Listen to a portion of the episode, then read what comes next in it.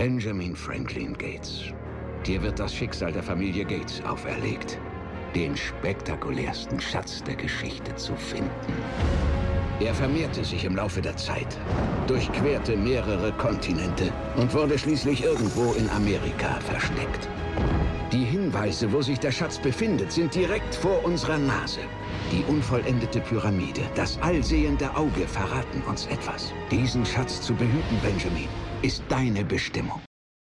Ich begrüße euch zu einer neuen Ausgabe hier beim Fernsehsessel Podcast. Mit mir dabei der liebe Fabian. Hallo Fabian. Hallo lieber Marco. Wir haben uns gedacht, äh, es kommt, wie es kommen sollte, es kommt, wie es kommen muss. Wir haben uns die Vermächtnis Trilogie nicht, äh, die Vermächtnis-Filmreihe, Serienreihe genommen. Ähm, ihr wisst, was wir meinen. Das Vermächtnis der Tempelritter, das Vermächtnis des Geheimbuches und das Vermächtnis von Montezuma, die neue Serie auf Disney Plus. Das haben wir uns für euch angeguckt. Äh, Fabian und ich, ich glaube, da werden wir auch noch im Verlauf der Folge drauf zu sprechen kommen, sind große Fans, Fans auf jeden Fall irgendwie von den beiden Filmen von Nicolas Cage und äh, mal gucken, was die Serie mit uns gemacht hat, ja? Fabian? Weiß ich jetzt nicht, ob ich Fan sagen würde. Das wird, also Fan hört sich ja, schon hört sich sehr irgendwie, hochtrabend an, ne? hört sich falsch an. Das ist, ja.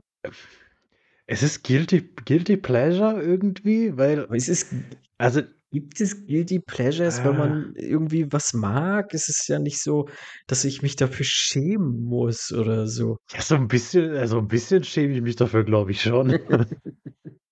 Also, das wäre jetzt nicht, wenn mich jemand fragt, oh, so, ähm, was, was sind denn so deine Lieblingsfilme oder was, was, was sind Filmreihen oder Franchises, wo du, wo du sagst, da bist du Fan?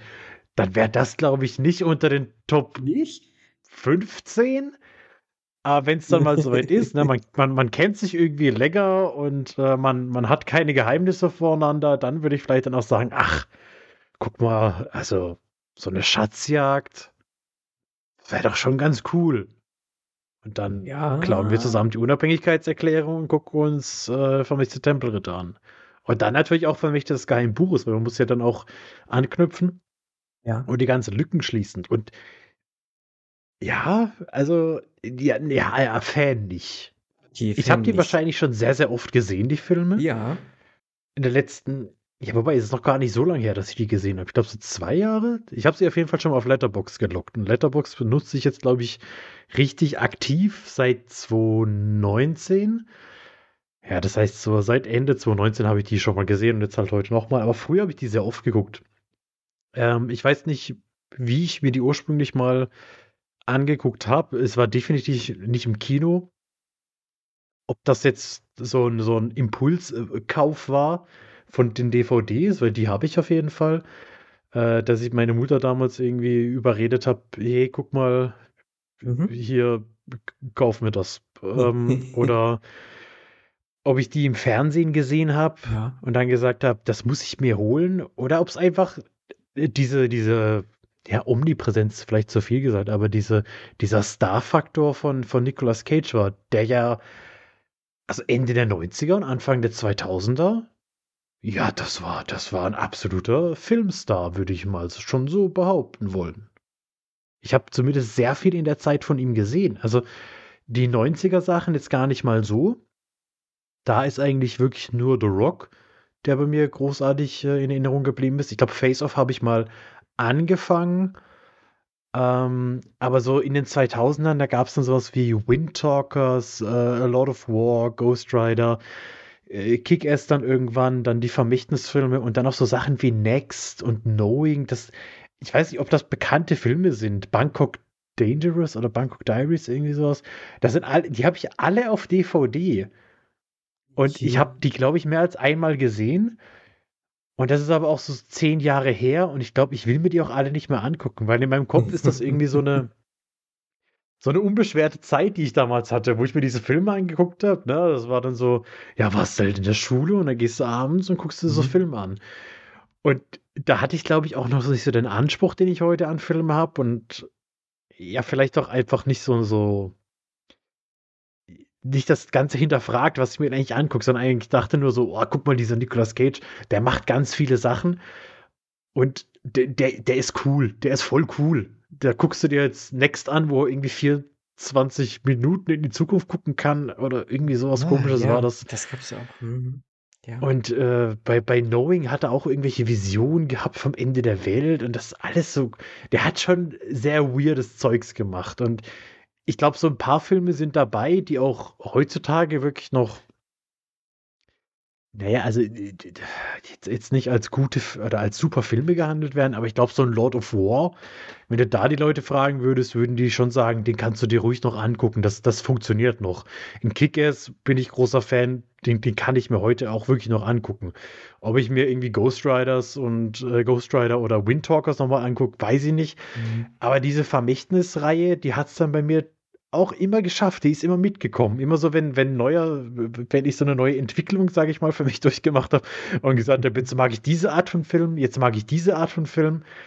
Ja, die Vermächtnis der Tempelritter und Vermächtnis des Geheimen Buches, die sind, die haben es immer geschafft. Die haben immer den Sprung in diese Phase mitgenommen. Oder die, die, die haben den Sprung in die nächste Phase geschafft. Und von daher, ja, nee, ich, nee, äh, ähm, Fan ist mir zu viel. Ich bin Symp Sympathisant dieser Filme. Die haben ihre Daseinsberechtigung Das auf mir. jeden Fall, das auf jeden Fall. Ich meine, ich habe die, glaube ich, mal irgendwann äh, dann auf Pro7 geguckt, als die denn da im Free TV liefen. Damals war ich ja auch in einem Alter, wo es durchaus auch, auch Katerstimmung vielleicht war, äh, auf dem Sonntagnachmittag oder so, äh, was, was für diese Filme dann auch nochmal deutlich äh, positiver äh, wirkt. Also die, ja, so leicht verkatert kommen die Filme, glaube ich, nochmal deutlich besser rüber, ähm, als sie eh schon sind, ähm, möchte ich damit sagen. Noch besser. Noch Ja. besser, als sie eh schon sind, ja. Und äh, ich gebe dir vollkommen recht, Nicolas Cage war zu dem damaligen Zeitpunkt äh, auch für mich eine wahnsinnig coole Sau.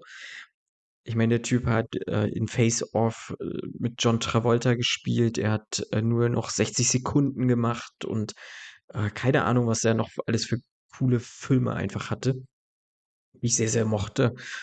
Und ich finde, Nicolas Cage passt halt auch perfekt in diese Rolle einfach irgendwie rein. Also ich könnte mir fast Mhm. gar keinen anderen da äh, in dieser Rolle des äh, Benjamin Franklin Gates vorstellen als erstes. Allein der Name. Ja, der Allein Name dieser Name, das, der ist Musik. Und der, also d- d- nicht jeder könnte einen Benjamin Franklin Gates spielen. Nee, nicht aber jeder. aber nein. Nicolas Cage, der, der kann das halt irgendwie. Stimmt. Ja. Und äh, ich glaube, was diese Filme auch, auch für viele so zu, ja, zu so Film äh, machen, die man, den man sich trotz, trotz der Schwächen immer mal gerne anguckt, ist Hm. halt dieser Abenteuergedanke einfach. Äh, der Film Hm. ist ein Abenteuerfilm durch und durch, also beide Filme. Äh, sie haben wahnsinnig intelligente und gute Rätsel, die dann immer alle Sinn machen. Das ist egal, ne? Und dann auch halt diese, diese Verschwörungsgeschichtskomponente da drin. Ähm, es macht schon alles Spaß, sich anzugucken und irgendwie mitzurätseln. Und äh, natürlich können wir diese Rätsel nicht lösen. So. Äh, und äh, das, was ich, Indiana Jones habe ich schon Ewigkeiten nicht mehr geguckt, muss ich dazu sagen. Äh, ich hatte aber Mhm. immer das Gefühl, dass ich da nie miträtseln konnte, ohne das wirklich jetzt verifizieren zu können. Also ich habe die wirklich schon ewig nicht mehr geguckt. Aber Indiana Jones ist halt so ein Kindheitsfilm. Ich wollte immer ein Abenteurer werden, immer ein Archäologe oder halt diese Geheimnisse des äh, Tutanchamun aufdecken oder keine Ahnung was so, ne? Äh, Das war mein großes, großer Lebensziel, mein großes Lebensziel, was ich bisher nicht verwirklichen konnte, liebe Freunde da draußen. Ähm, Äh, Kann noch, kann noch, noch. kommen. Und ähm, aber Benjamin Franklin Gates hat da so in diese Kerbe reingeschlagen oder die beiden Filme. Und äh, man ist dann wieder neu auf Abenteuerreise gegangen. Und das fand ich einfach ganz, ganz toll. So. Ja, vor allem war es halt irgendwie äh, so eine Art von Film. Ich will nicht sagen, dass es sowas nicht mehr gibt, aber so wirklich dieses Feeling, das ich bei den Filmen habe, das, das geben mir nicht viele andere Filme. Ich würde, und das liegt irgendwo nahe, weil das ja auch, glaube ich, hier von Jer Jerry Bruckheimer ist, Mhm. äh, die Flucht der Karibik-Filme. Die sind für mich zumindest die ersten drei, doch schon ähnlich. Natürlich eine komplett andere Thematik. Und du hast auch nicht so diese, diese, diese Rätsel, die da aufgegeben werden, aber einfach so ein Abenteuerfilm. Und äh, zuletzt haben das bei mir die Jumanji-Filme und der Jungle Cruise-Film dann doch wieder geschafft, so diese, diese, diese, jetzt einfach so eine Abenteuerkomponente reinzubringen. Und mhm. was ich auch interessant finde, du hast gerade angesprochen, Indiana Jones zum Beispiel, das wundert mich dann, dass die mich nie so wirklich gecatcht haben. Also ich habe die, die, die ersten drei äh, alle gesehen. Mhm.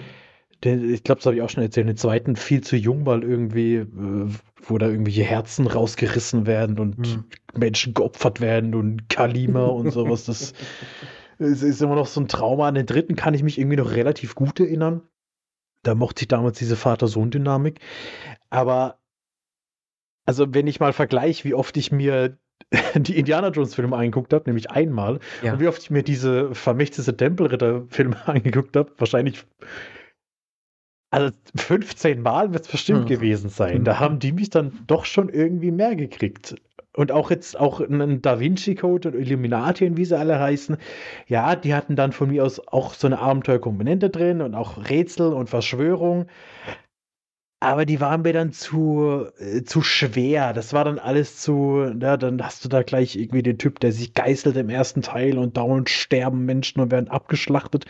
Und ja, ich, ich glaube hier, da, da stirbt ab und zu mal ein Handlanger bei Vermisste ja. Tempelritter und Vermischtes Geheim Buches. Gut stirbt Eteris am Ende. Aber trotzdem war das immer so familienfreundlich, würde ich es mal sagen. Also das waren relativ low stakes dafür, dass es irgendwie um den größten Schatz der Menschheitsgeschichte ging, der da gefunden wird. Und mhm ja, ich weiß nicht. Also die, irgendwie haben sie die perfekte Mischung aus diesen ganzen Komponenten, aus Abenteuer, aus äh, für die ganze Familie. Die sind ein bisschen witzig, die sind total kitschig auch und die, die haben Rätsel drin, die man mitlösen kann. Vielleicht war das auch so die Zeit, ich hatte mal eine Zeit, wo ich sehr an, an den USA an sich irgendwie interessiert war, wo das so ein richtiges Faszinosum für mich war. Hatte ich auch so eine Phase, Teil, ja. Mhm der, der erste Teil hat das ja auch mit dieser ganzen mhm. pseudohistorischen äh, Geschichte, die er da spinnt. Das ist nicht Und ich so glaub, passiert. Das, ich, ich, ich, weiß nicht, ich bin kein Templer. Das möchte ich hier in aller äh, Öffentlichkeit sagen, weder bei den Freimaurern noch bei den Tempelrittern. Da haben sie mich bisher abgeworben. Ich wäre offen, glaube ich. Äh, ich müsste mir mal äh, das Impressum durchlesen und äh, das Programmheft, was da alles drinsteht. Ja, aber für so, für, für, so, für so einen coolen Ring, so einen Siegelring, den ich dann krieg, und dann kann ich immer in Logen, in so Freimaurerlogen. Ich weiß nicht, was es ist, ob die dann einen besseren Blick im Theater haben oder sowas. Aber wenn die, wenn die interessante Programmpunkte haben und sich da einmal im Jahr treffen und dann sind da irgendwie so, weiß nicht, Elvis und äh, mhm. Bill was, Gates. Was war denn äh, Homer Simpson mal? Waren das auch, das waren Der auch war Steinmetz. Steinmetz war das, ja. Das, das war ja. Mhm, mhm. Ja, stimmt schon. Ja, stimmt, ja. Die Steinmetze. Legt ihm den Stein der Stande ab. Legt ihm den Stein des Triumphes an. Juhu. Ja, stimmt. Oh. Ach ja, die Simpsons. Irgendwann mal großer Simpsons-Podcast äh, über alle Folgen. Stunden. Ähm, Livestream auf, auf Twitch 48 Stunden. äh, ja, auf jeden Fall. Ähm, ja, würde ich vorschlagen, gehen wir so langsam rein. Ich denke mal, vieles wird sich mhm. dann noch in den Filmen auf jeden Fall ergeben. Ähm, du hast ja schon angefangen zu sagen, äh, Teil 1, das Vermächtnis der Tempelritter. Im Prinzip geht es ja darum, dass äh, Nicolas Cage ein ein wie nennt man das? Ist er ein Abenteurer? Er ist ein Ein Schatzjäger. ein Schatzjäger. So Also ich weiß nicht, was sein was was sein täglicher Beruf ist. Historiker, er ist bestimmt Historiker. Das kann natürlich sein, ja. Genau, und äh, er ist er, er stammt halt aus einer Familie von Historikern, die alle mehr oder weniger oder Schatzjägern, Schatzsuchern, die mehr oder weniger sehr erfolglos sind und einem ominösen Schatz hinterherjagen. Ähm, mal mehr, mal weniger. Er ist halt wirklich voll da drin und ähm, hat einen reichen Geldgeber gefunden, gespielt von, ähm, jetzt komme ich, Sean Bean. Sean, ja. Ne, gespielt von Sean Bean, äh, der sozusagen ihm die Finanzen ein wenig äh, vorstreckt oder ihm halt alles bezahlt, um diesen, diesen Schatz zu finden, äh, diesen Schatz, den die Templer sozusagen äh, hinterlassen haben. Ähm, und da steigt der Film auch ein. Wir sind auf, auf der Charlotte, äh, einem Schiff, was irgendwie scheinbar irgendwie Antarktis irgendwie äh, war. Ist es dann Antarktis? Nee, Antarktis ist ja im Süden. Das wird wahrscheinlich der Nordpol, denke ich mal, eher gewesen sein. Es war kalt. Es war kalt. Könnte auch Alaska gewesen sein oder Grönland oder oder äh, Allgäu. Ich, ja, Harz, auch schön. Irgendwo da wird, wird diese Charlotte gefunden und äh, was sie finden, ist natürlich nicht äh, den Schatz, sondern nur einen weiteren Hinweis und die Wege von Sean Beans äh, Charakter Ian Ho und äh, Benjamin F. Gates äh, trennen sich hier.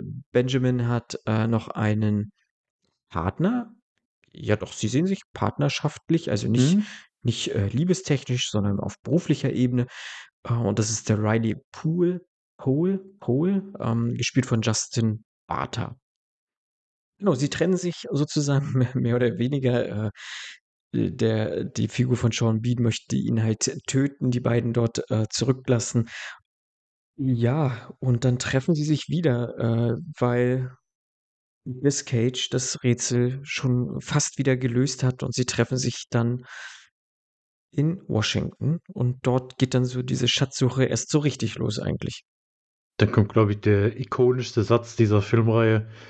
I'm going to steal the Declaration of Independence. Und ich glaube, das ist ja auch so ein bisschen zu Meme geworden. Ja. Nicolas Cage will die Unabhängigkeitserklärung klauen, weil da ist bestimmt ein Hinweis hinten drauf geschrieben. Ja, und äh, tatsächlich ist da ein Hinweis äh, drauf geschrieben. Doch äh, so ja. einfach kann man halt diese verdammte Unabhängigkeitserklärung, was ja wahrscheinlich das wichtigste Dokument der äh, USA ist, weil dort halt die, die, ja, die Unabhängigkeit der Vereinigten Staaten von Amerika unterschrieben wurde, unter anderem vom ersten Präsidenten äh, der Vereinigten Staaten, Markus Schierke. Ähm, nein, äh, Entschuldigung, äh, oh.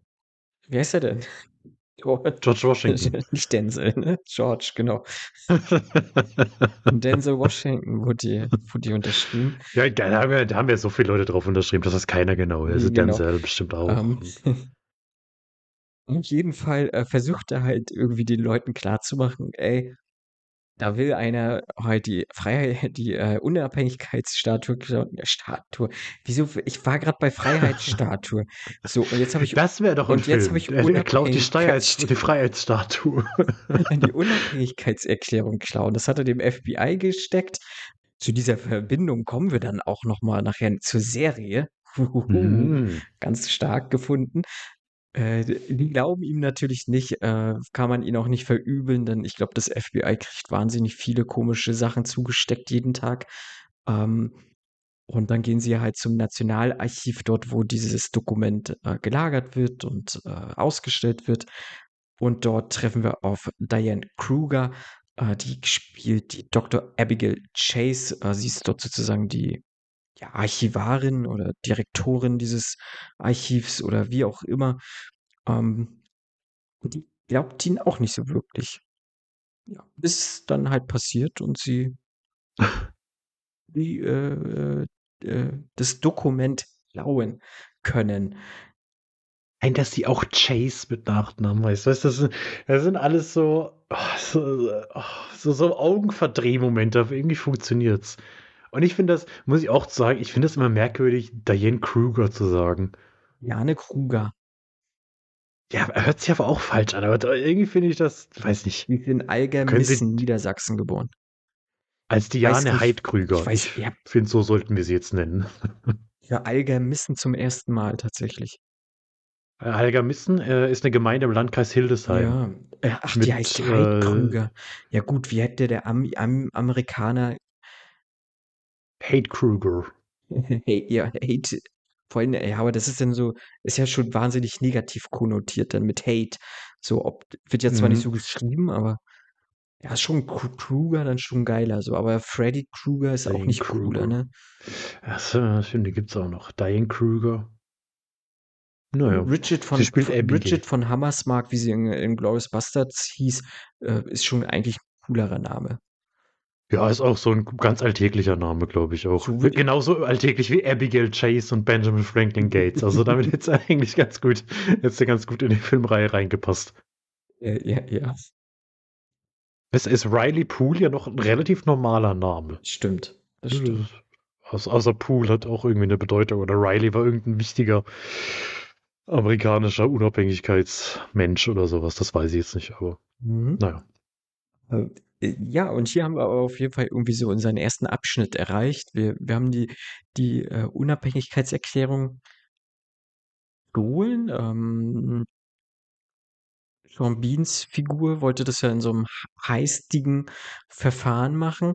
Äh, was mir da auf jeden Fall aufgefallen ist, äh, was mir auch vermehrt jetzt so in amerikanischen Filmen aufgefallen ist, äh, Riley kann ja einfach da in irgendeinen U-Bahn Tunnel gehen und geht dann da in diesen Elektroraum und äh, knipst da sozusagen die Kameras an, wo ich mir denke, ja, nee, äh, eigentlich hat man ja so einen Serverraum im, im Haus. Natürlich müssen die Stromleitungen ja irgendwo herkommen, so, aber, aber ich kann doch nicht, also selbst, selbst ich kann ja nicht in irgendein so ein Trafohäuschen gehen, einfach so. Also das ist ja schon mit einem riesen Aufwand eigentlich verbunden, um dann irgendwie an die Stromkästen von allen ranzukommen. Da, so. Also, Also das, das Schlimme ist ja, ich würde sagen, ja gut, das waren dann die 2000er. Ja, da Ja. haben halt die Leute, da hat man das irgendwie so dargestellt, weil keiner wirklich Ahnung hatte, so Mainstream, wie das aussieht.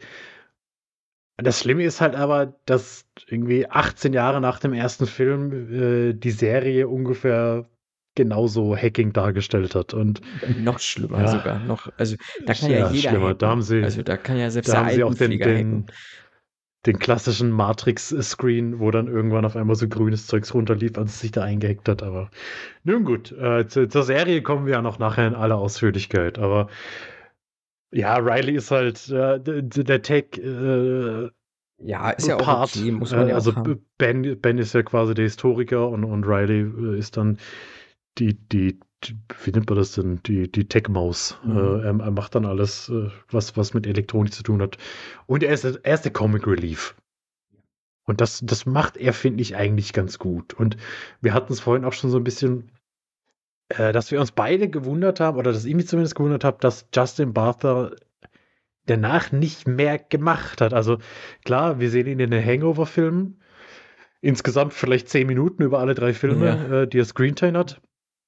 Und, und dann war es das aber auch schon von ihm. Und irgendwie, ich finde, der hat sowas Liebenswertes gehabt. Also so ein, nee, das so, so einen typischen, trotteligen, witzigen Typen. Und das, Mhm. also ich, Fall. ich dachte danach, äh, für den geht's richtig steil.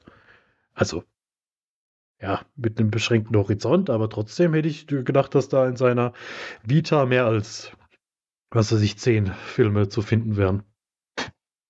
Äh, Ja, hätte ich auch gedacht. Ich, also ich hätte auch mir vorstellen können, dass der äh, da so nach diesen beiden Filmen auf jeden Fall deutlich mehr noch gemacht hat oder so. Also er hat ja, er hat ja Sachen gemacht, aber das sind ja alles tatsächlich Dinge, also außer jetzt mal Hangover mal so ein bisschen herausgeklammert, die ich auch fast alles gar nicht kenne oder so.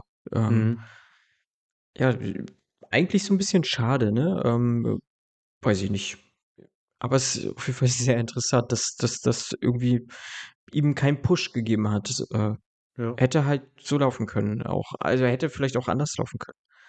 Ähm, aber du hast ja auch schon angesprochen, das ist, ist so ein 2000er-Film und ich finde, alles an diesem Film ist so 2000, auch die ganze Action. Also äh, wir sind dann ja auch in so einer Verfolgungsjagd dann ähm, und das ist halt extrem 2000er Vibes, so was dieser Film hat, in, also in allen Action-Szenen, die dieser, diese, dieser Film irgendwie hat und äh, das fand ich, finde ich irgendwie recht charmant, jetzt so zu sehen.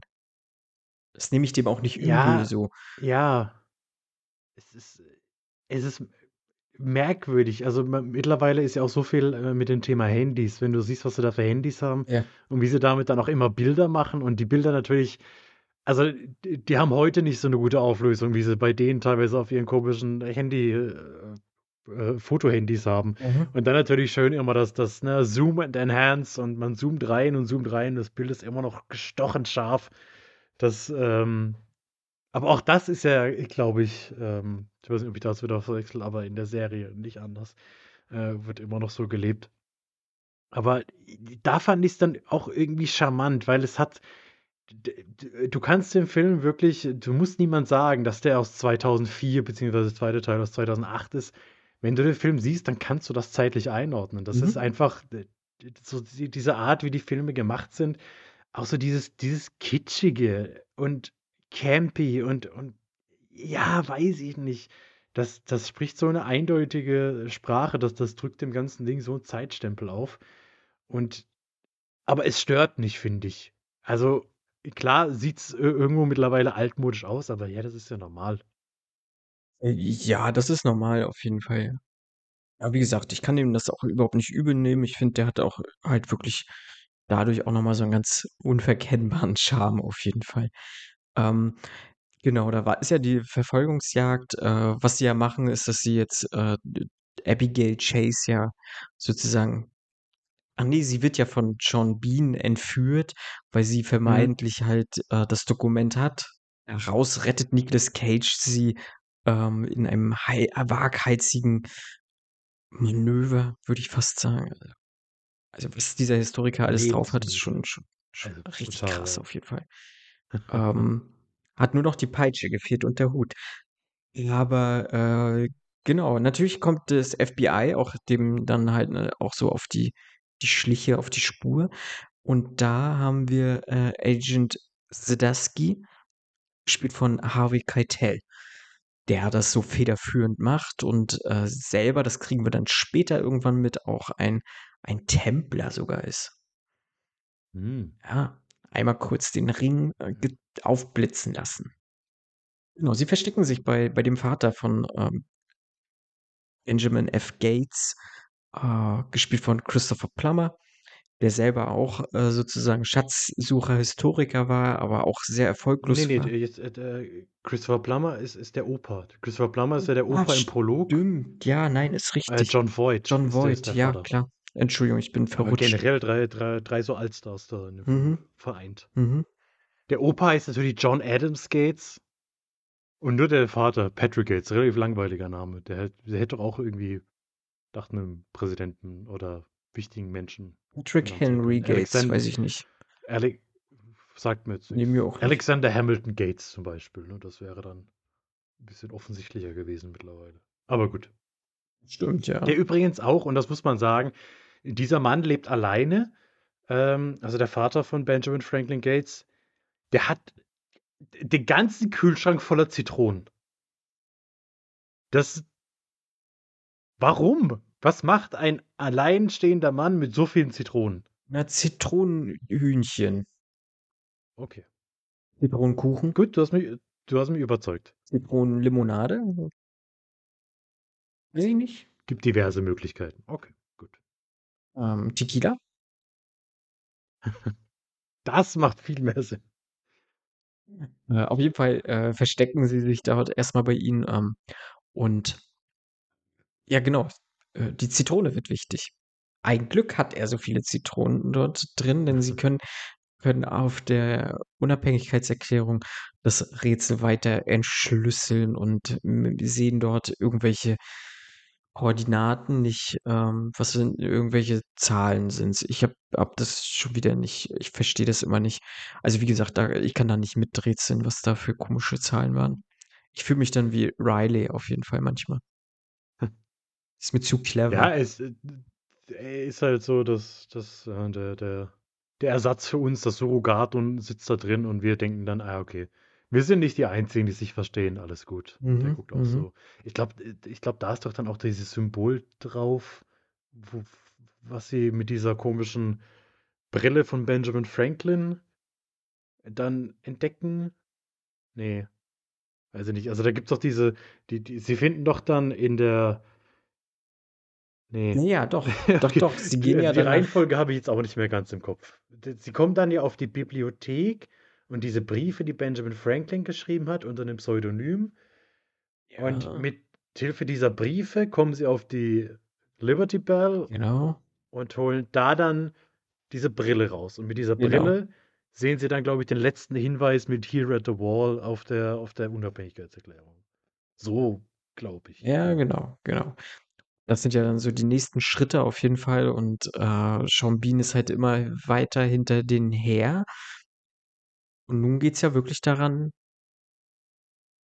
den Schatz ausfindig zu machen. Und das machen sie dann auch Mhm. relativ zügig und ähm, ihn dann da sozusagen runter. äh, Ne? Sie müssen ja weiter weit tiefer gehen in äh, irgendwelche komischen. Wo, wo ist das? Ja, in der, ist das nicht auch in der, bei der Liberty Bell? Nee. Nee, wo ist das nochmal In so gewesen? einer Kirche, in so, wo sie dann die Katakomben runtergehen. Ja, genau, genau. Ähm, Irgendwo in der Wall Street weiß ich noch. Das war dieses Here at the Wall, glaube ich. ja, ja. Bedeutet, dass sie in die Wall Street sind.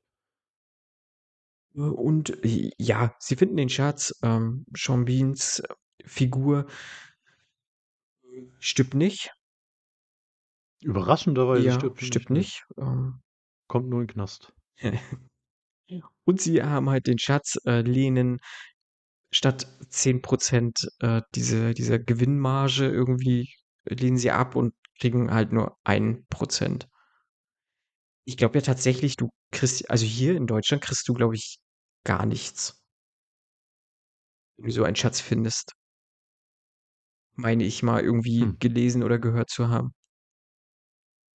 Das heißt, wenn wir mal das Bernsteinzimmer finden, dann halten wir den Mund. Dann ist das äh, kulturelles Gut halt, ne? Also dann, ähm, ich glaube, das gehört dann der jeweiligen Gemeinde oder so und die darf das dann halt äh, zu kulturellen irgendwas nutzen.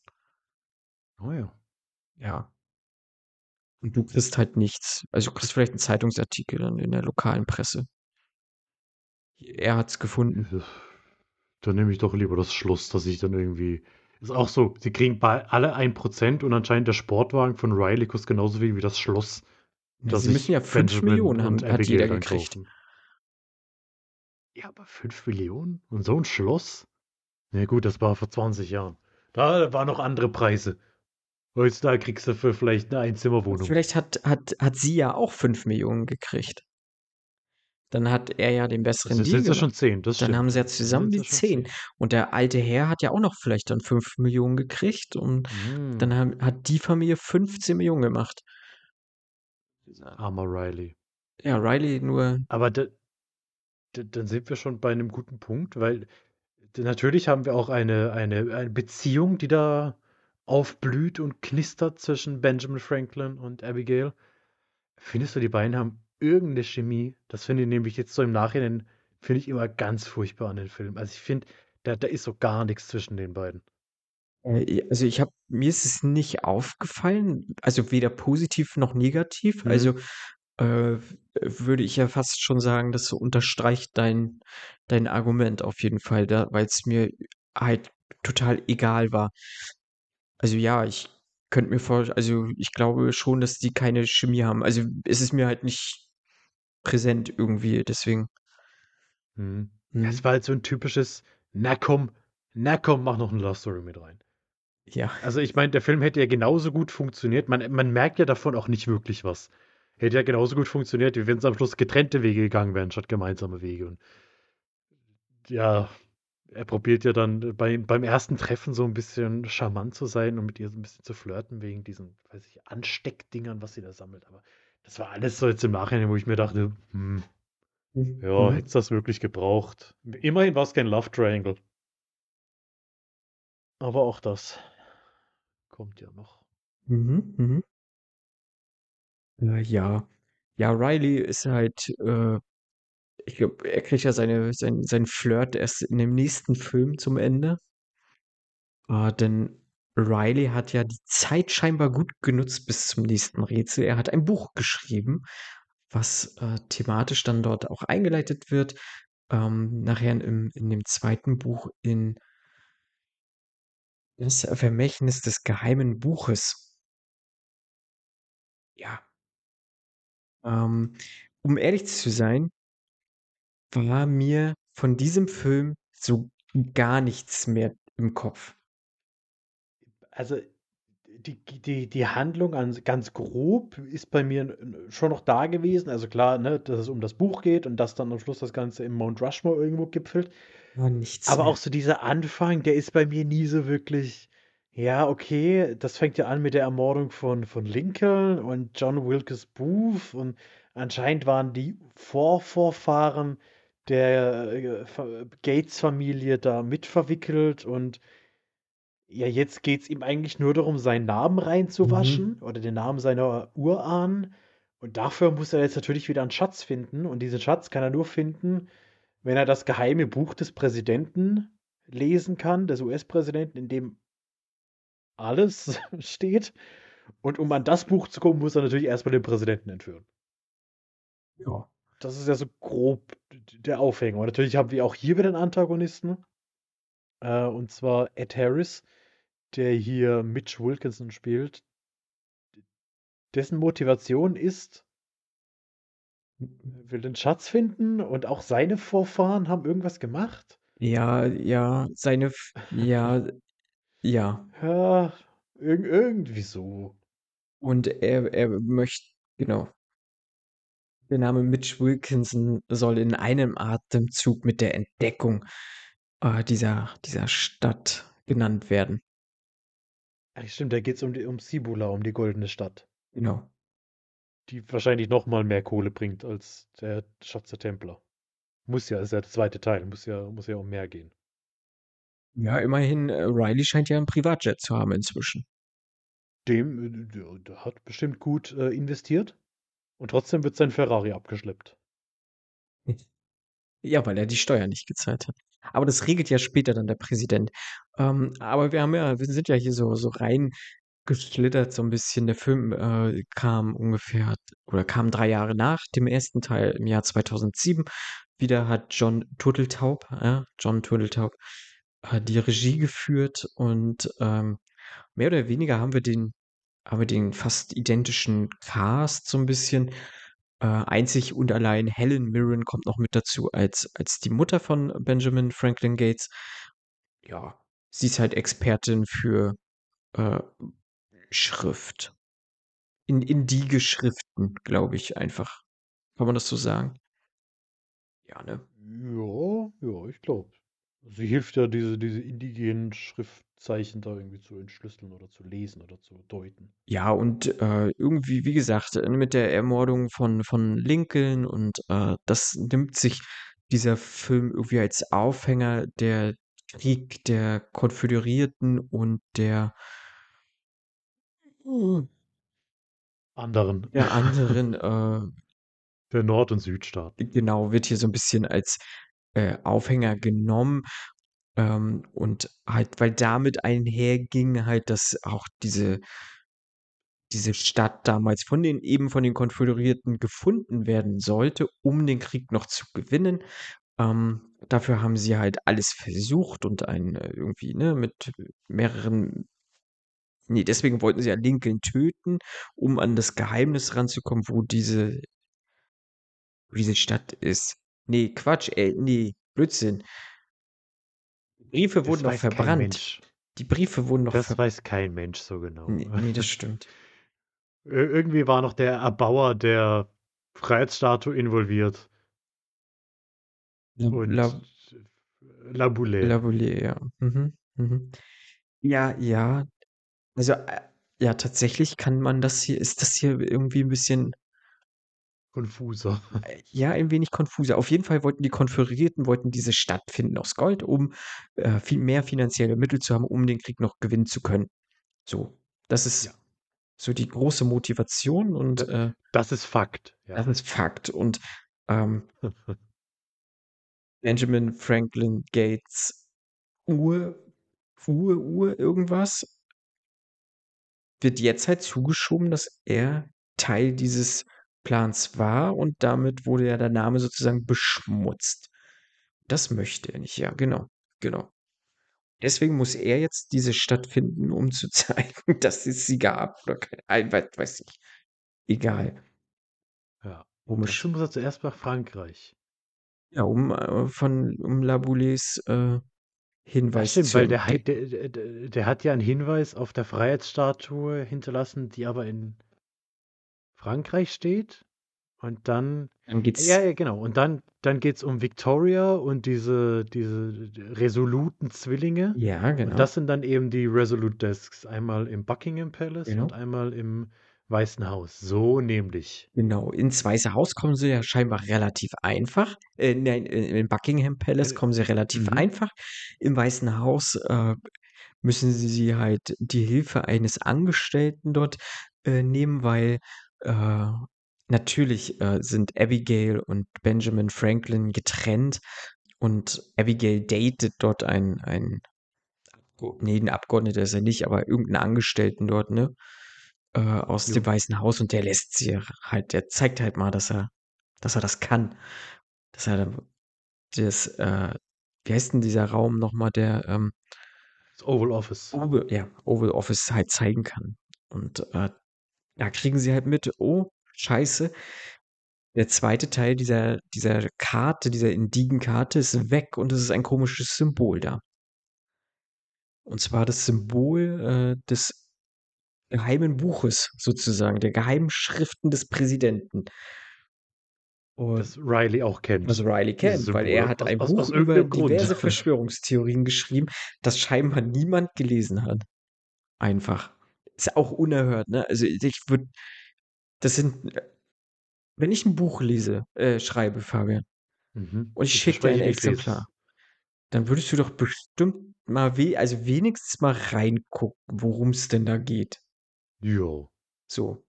Und wenn es also wenn's um ein Abenteuer geht, das wir zusammen erlebt haben, unter anderem, ja, dann auf jeden Fall. Eigentlich auf jeden Fall, ja. Ja.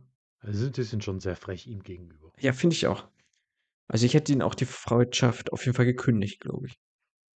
Nach dem, Weil er ja auch recht hatte im Nach. Und im ersten Teil war er ja auch hier ausschlaggebend dafür, dass sie äh, hier das mit der Liberty Bell und mit der Zeitverschiebung und sowas Ja, gelöst haben, ja. weil er das gewusst hat. Und hier hat er von Anfang an recht gehabt. Äh, es gibt das Buch des Präsidenten. ja, Zumindest scheint es jetzt Hinweise darauf zu geben. Und dann probiert man so ein bisschen den ikonischen Satz aus dem ersten Teil zu wiederholen. So Mhm. dieses I'm gonna seal the Declaration of Independence. Like that, I'm going to kidnap the President of the United States. Und Der kommt nicht ganz so gut Nee, das Also das ist auch, das ist auch absurd, aber huch, auf einmal ist mein Stuhl ruckartig nach unten gefahren. Huiuiui, ein bisschen erschrocken. Äh, der, der das, Satz, das Rätsel des geheimen Stuhls hier. das, das kommt einfach nicht so cool rüber. Aber wenn er sich was in den Kopf setzt, dann macht er das auch und dann buchen sie einfach sämtliche ja, Locations in der Umgebung, damit der Präsident an einem bestimmten Ort seinen Geburtstag feiern muss. Mhm. Ähm, dort schleicht sich Nicolas Cage, wie auch schon im ersten Teil, einfach ein, indem er tut, als wäre er ein Angestellter, äh, was keiner irgendwie auch kontrolliert. Warum auch? Ist ja nur der US-Präsident. Und kommt dann eigentlich auch ganz gut mit ihm ins Gespräch. Und dann ist auch so ein Teil, wo mich, der mich bei diesem Teil oder bei diesem Film auch immer so ein bisschen stört, weil ne, auch der Präsident, der von Bruce Greenwood gespielt wird, ist äh, großer Fan von George Washington. Und äh, damit lockt äh, Benjamin Franklin Gates ihn so ein bisschen und sagt: Hier, guck mal, das hat äh, Benjamin Franklin gezeichnet über diesen Ort, an dem wir gerade sind. Da soll was Verstecktes sein. Lassen mal zusammen hingehen. Alles klar, sie gehen dahin, äh, gehen durch eine Geheimtür und dann schlägt die Tür hinter ihnen zu. Und dann hat er eben Zeit, mit ihm alleine zu sprechen, spricht ihn auf dieses, spricht ihn auf dieses Buch an äh, und äh, kann dann auch irgendwann ihn dazu bringen, ihm die Wahrheit zu sagen. Es gibt dieses geheime Buch. Er sagt ihm auch, wo es versteckt ist. Und dann sagt er aber, ja, hier, ähm, Sie haben mich gegen meinen Willen hier gehalten. Äh, das kann ich auch nicht anders erklären. Sie werden jetzt gejagt. Und da dachte ich mir schon immer, ja, aber wieso denn? Ja, das, Also, also die beiden sind ja wissentlich, also er wusste ja, okay, sie Mhm. gucken sich jetzt da irgendeinen geheimen Gang an und dass in geheimen Gang halt irgendwelche Türen zuschlagen. Ja, das ist halt so. Und das fand ich immer schon so ein bisschen sehr konstruiert, dass man halt neben dem, dem eigentlichen Antagonisten von Ataris dann nochmal das FBI irgendwie mit Mhm. reinbringen kann und dass er nochmal von den Behörden verfolgt wird, um ihm noch mehr Steine in den Weg zu legen. fand ich schon immer irgendwie ein bisschen ungünstig gelöst, ein bisschen unschön. Aber Mhm. das ist auch wahrscheinlich einfach jetzt nur Nitpicking, weil ich den Film halt schon 25 Mal gesehen habe. Mhm. Ne, da muss ich dir aber auch recht geben. Mich hat das tatsächlich auch so ein bisschen gestört, zumal ja dann auch zum Ende hin gesagt noch also, noch mal gesagt wird, äh, oder dem Präsidenten wird dann ja auch noch mal gefragt, ähm, äh, ne, sie werden ja gesucht, wir müssten sie jetzt ja eigentlich sozusagen verhaften. Äh, und dann sagt er ja auch: „Ne, wieso? Wir sind doch einfach nur in durch eine Tür gegangen.“ So, ne? Und, äh Ja. ja, also da wird's dann halt wieder fallen gelassen, dass er halt eben nicht entführt wurde, sondern sie sind halt nur durch eine Tür gegangen. Na ja, jedenfalls ja, man man ich glaube, man wollte dadurch so 'n bisschen Tempo reinbringen in die ganze Geschichte, irgendwie noch mal, äh, das so 'n bisschen temporeicher gestalten, weil jetzt das FBI ja dann auch, äh, hinter ihnen her ist einfach, ne? Also, sie gehen ja dann auch in die Bibliothek. Ähm ich sage mal so, der Präsident hätte dem FBI ja auch gar nicht sagen müssen, wo sie hingehen. Also, scheinbar wusst hat der Mhm. Präsident sie ja auch gleich verpfiffen und gesagt: „Ah, Bibliothek.“ Ähm und, äh, da finden sie dann halt, äh, dieses geheime Buch und, äh er, äh findet dort, äh, mehrere Sachen oder Themen auf jeden Fall, ob's jetzt hier das Attentat auf Kennedy ist oder Area 51. Also, viele Themenblöcke, die auf jeden Fall auch Riley schon in seinem Buch angerissen hat. Ähm aber auf jeden Fall jetzt muss ich überlegen, wo es dann hingeht. Dann geht's schon zu Mount Rushmore, ne? Ich glaube, da da stand das dann in diesem Buch genau, da ist dieses Rätsel aufgeführt und sie kommen dann halt auf diesen Mount Rushmore, dass hinter Mount Rushmore diese geheime Stadt sein soll, diese, äh, Stadt, äh, Cibola. Genau, also im Buch ist ja quasi 'n Foto oder 'n Bild von dem zweiten Teil von dieser von diesen indigenen Glyphen, von dieser von Ja, dieser genau. Karte, die sie dann zu seiner Mutter bringen. Ja, genau. Und Mhm. dort können sie dann quasi das Rätsel lösen, dass es irgendwo am Mount Rushmore sein muss. so war das, genau. Ja. Genau. Und Und kleiner Fun Fact, ähm, das ist einer von 2 Filmen, in dem Nicolas Cage mitspielt und er das, äh, Geheimnis hinter dem Attentat auf JFK in den Händen hält. Weil hier, äh, gibt's ja eine Sektion, die extra JFK gewidmet ist und auch im Film The Rock hat er am Ende ein Mikrochip und, äh, ich glaube, der letzte Satz im Film ist sogar, äh, er dreht sich zu das habe ich jetzt nicht mehr wirklich in Erinnerung, wer das ist, zu irgendjemand um und sagt: „Willst du wissen, wer Kennedy wirklich ermordet hat?“ Weil da ist das Geheimnis drauf. Und auch in diesem Film spielt Ed Harris mit. Verrückt. Oh. Vielleicht war's Ed Harris. Vielleicht Ihr habt es zuerst gehört. Wo war Ed Harris 1963 in Dallas? Was hat er da gemacht? Wurde John F. Kennedy, 1963? äh, 63 getötet? Moment, das das wäre jetzt wir können jetzt wieder es war im November 63 oder 68 oder na, guck mal, November 63 in Dallas. So. 63 in Dallas. So, wie alt ist Ed Harris? Mal gucken, ob das überhaupt, äh, 50? Ach Mit du, mit 13? mit 13? Ne, also Also, harte Radikalisierung. Ähm Where was Ed Harris Wo ist Ed Harris geboren? Kennedy New died? Jersey. Wie sehen die Waffengesetze in New Jersey aus? Komisch, man findet kein Alibi. Wenn ich google: „Where was Ed Harris when Kennedy died?“ Na ja, also, liebes FBI Ihr habt aber es vielleicht steht's gehört. im geheimen Buch ja auch drin. Also, ne? Vielleicht sollte man den Präsidenten einfach mal fragen. Der hat ja so 'n geheimes Buch. Äh, Der hat ja dieses mal Buch. unabhängig Das davon, glaubst du glaubst du, dass es äh, also, es gibt ja genug Geheimnisse, ja, um mal hier so auch mal in diese Verschwörungs äh, Geschichten rein zu zu rutschen. Ähm Mhm. persönlich bin ja der Meinung, es gibt durchaus Geheimnisse, die die Menschheit nicht wissen sollte, weil sie sich sonst gegenseitig wahrscheinlich zerfleischt. Ähm, aber hat hat hat dann der Präsident oder hat hier Doppelwumms, äh, äh, Scholz hat der so 'n so 'n Notizbuch irgendwo versteckt? Ich ich kann's mir auch dann schlecht vorstellen. Das glaube das glaube ich jetzt nicht. Also, dass es wirklich so 'n Buch gibt, das wäre schon auch sehr fahrlässig, dass man sagt: „Komm, wenn wir schon alle Geheimnisse aufschreiben, dann lass sie doch alle im gleichen Buch.“ Also, da kannst du in dann einer nachlesen, was Bibliothek, jeder Kennedy, was irgendwo reingehen kann auch. Der der öffentlichen Bibliothek auch. Ja, okay, ich glaube, diese diese Sektion war ja so 'n Ja, die bisschen, ja abgesperrt, genau. äh, abgesperrt, aber trotzdem, ja, vielleicht auch irgendwo 'n bisschen fahrlässig. Mhm. Also, ich glaube schon, es gibt ja auch schon immer diesen diese, gerade bei den US-Präsidenten, diesen Brief, ähm, den man quasi dem Nachfolger zukommen lässt, wo dann, Ja. ne, klar, so, so, so das, das Eigentliche drin steht. Und ich denke schon, dass es da einiges gibt, was, ja, was, was unter Verschluss ist und höchste Geheimhaltung hat. Und vielleicht auch jetzt nur ein sehr, sehr, sehr, sehr kleiner Personenkreis weiß. Ich kann mir jetzt halt einfach nicht vorstellen, dass da dann Trump saß und da irgendwelche Geheimnisse ins Buch geschrieben hat. Also, Bestimmt das, nur das Scheiße kann ich mir jetzt nicht vorstellen. Ja, vielleicht hat er ein, eigenes Buch gestartet. Das, kann, das Ja. könnte ich mir jetzt eher vorstellen. Und ich glaube auch, dass in der amerikanischen Geschichte äh, einiges an Schmuh getrieben worden ist. Mhm, Das glaube ich ja. Ja, aber ob jetzt gerade bei diesem Kennedy-Attentat, ne, ob, ob da das FBI involviert war oder die zwölf fehlenden Minuten bei Watergate. Ich glaube, irgendwas mit Marilyn Monroe steht noch in dem Buch drin, äh, wenn man, wenn man das Ganze mal anhält und die Seiten anguckt, die So. da stehen. Klar, Area 51 ist ja das, schon immer das beliebteste und wahrscheinlich, wenn rauskommen würde, was in Area 51 passiert, wäre es ziemlich das langweiligste Geheimnis, das jemals gelöst worden wäre.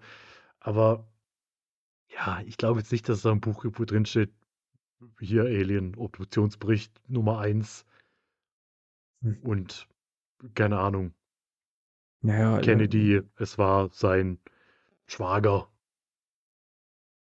Na, Area 51 sind halt Außerirdische. So, das wissen wir alle auch äh, inzwischen Mhm. aus diversen Filmen. Ähm, das, Dokumentarfilm ja, halt auch. ja, das ist äh, Independence Day zum Beispiel. Das ist, E.T. das sind dokumentarische Aufarbeitungen für die Nachwelt auf jeden Fall. Aber Independence. Day, ich habe ja den zweiten Teil immer noch nicht gesehen, den muss ich mir mal, den will ich mir mal antun. Der soll ja so schlecht sein. Ähm, ist aber nicht Thema, ähm, sondern äh, dieser komische Steinblock. Aber nee, Quatsch. Ich wollte ja noch eine Sache noch davor sagen. Ähm, wird ja noch ein Geheimnis angeteasert, Mhm. was vielleicht in der Serie aufgeklärt wird, Fabian. Man hätte es ja machen können oder man hätte ja auch Hätte, einfach einen dritten Teil machen können. Das, ah, jedes Mal, wenn ich das wieder sehe, ärgert es mich. Werfen Sie einen Blick auf Seite 47. Was steht auf dieser scheiß Seite 47? Wir erfahren es nicht. Es gibt keinen dritten Teil. Und in der Scheiß-Serie wird es auch nicht erwähnt. Da werden dann irgendwelche Anspielungen gemacht, dass Riley sagt, er hat 47 Gründe, um irgendwas zu machen. Und hier, ha, ha, ha, ha, ha. Oh, aber das hat mich so genervt. Nur deshalb habe ich diese Scheiß-Serie durchgezogen, weil ich gedacht habe, vielleicht kommt am Schluss nochmal irgendwie ein Teaser, aber nee. das größte Geheimnis der Menschheit ab sofort. Ah, Also Übrigens. das steht im Geheimbuch des Präsidenten. Deswegen müssen was, wir was wäre der Präsident Plan? Was wäre der Plan für den dritten Teil von Vermächtnisse Tempelritter gewesen? Wie sieht das Skript aus? Das Skript ist im Buch des Präsidenten. Das wäre schön. Wobei ja jetzt vor kurzem da ja auch wieder so ein bisschen Wind aufgekommen ist. Aber das ist auch so So. ein Ding, glaube ich, dass alle drei Jahre mal irgendwie wieder hochkommt. Ja, ja, man plant immer noch. Ja, ja, man ist immer noch dran. Ja, ja, der kommt schon, der kommt schon. Drehbuch ist fertig, Drehbuch wird gemacht und hört auf mit meinen Gefühlen zu spielen. Vielleicht ist es besser, wenn die, wenn die Serie, das Franchise einfach tot ist. Ja. Auf jeden Fall, was ja durchaus interessant ist, äh, dass, äh, dass es tatsächlich keinen dritten Teil gibt, weil beide Filme waren finanziell, meine ich, relativ erfolgreich. Also die haben irgendwie beide knapp 100 Millionen gekostet, äh, Mhm. aber, aber ein Drittel äh, oder äh, nein, nein, teilweise das drei- oder vierfache sogar ihres Budgets halt eingespielt, ähm, was ja relativ ordentlich ist, sag ich mal, dafür, dass die doch jetzt kein, kein riesen Blockbuster-Ding waren oder so, ne? Also, das ist schon ähm, schade. Also ich glaube, es hätte, ich glaube, finanziell hätte sich das durchaus gelohnt, das weiter fortzuführen. Ähm, natürlich nicht endlos, das nicht, aber ich glaube, einen dritten Teil hätte man, gerade bei diesem Teaser, der, der war gut oder es war ein guter Cliffhanger für ein, für oder ein guter Aufhänger wäre es gewesen für Teil 3 einfach. So.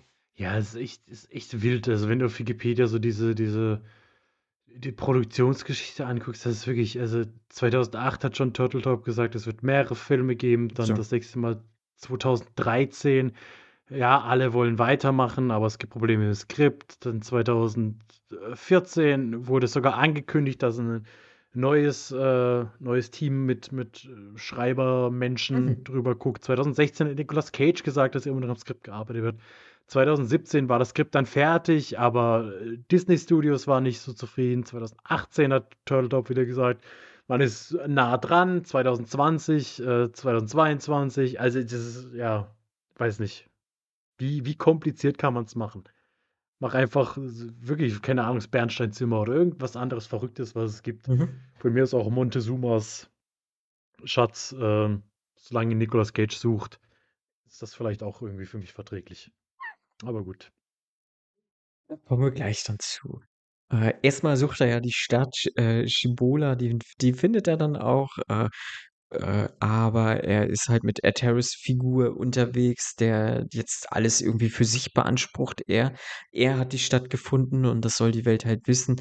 Ähm, aber tatsächlich äh, kriegt er so eine Redemption und er opfert sich halt äh, für die Gruppe.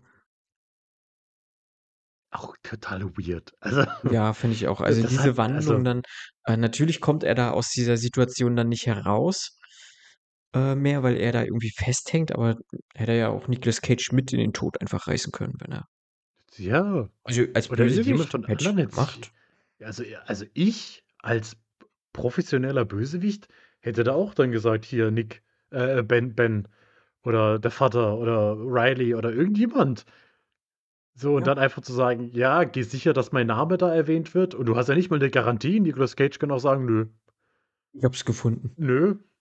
Ich, ich, ganz alleine. Der Präsident hat damit nichts zu tun.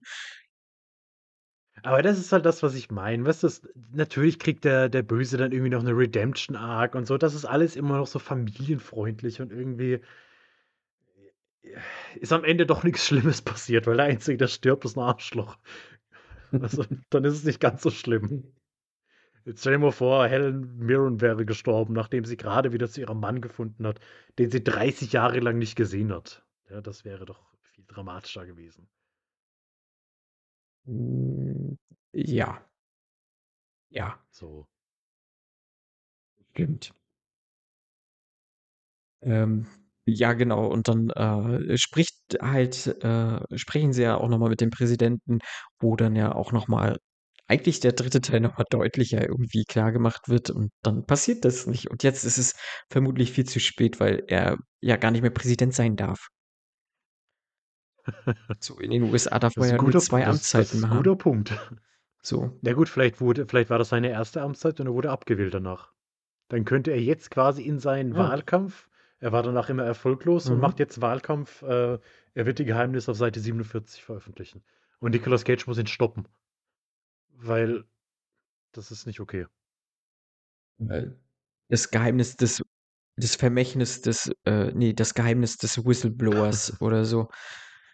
Ja. Und dann äh, ist er in Russland, äh, sucht Asyl, der ehemalige Präsident der USA.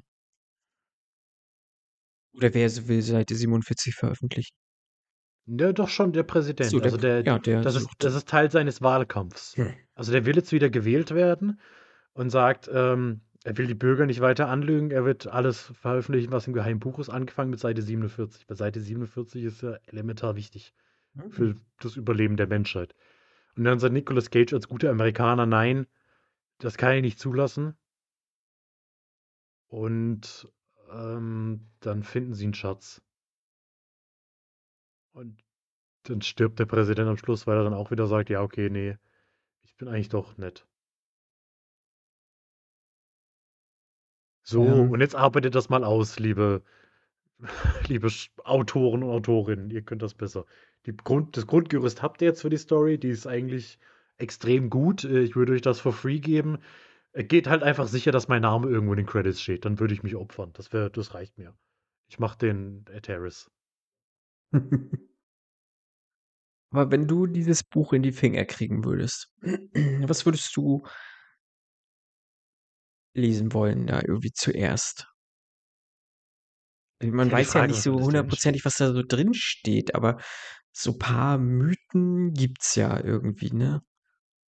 Also das erste Ding wäre halt, glaube ich, schon Area 51. Auch Ja, wenn es ne? vielleicht wirklich mega enttäuschend wäre. Aber ja, das ist.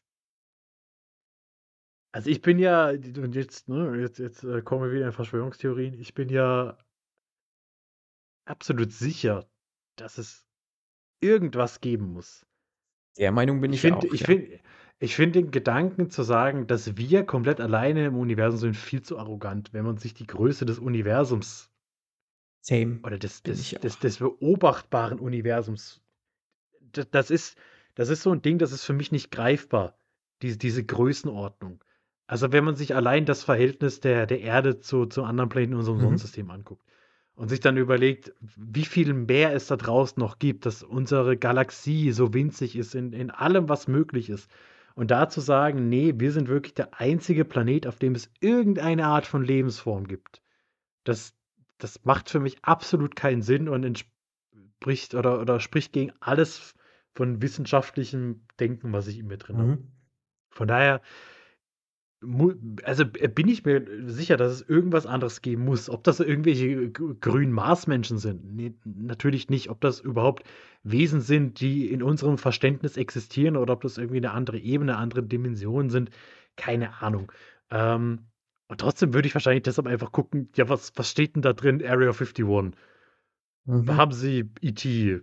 Ist E.T. eine Doku? Oder hat sich Steven Spielberg das wirklich alles ausgedacht? Was ich nicht glaube. Das ist äh, E.T.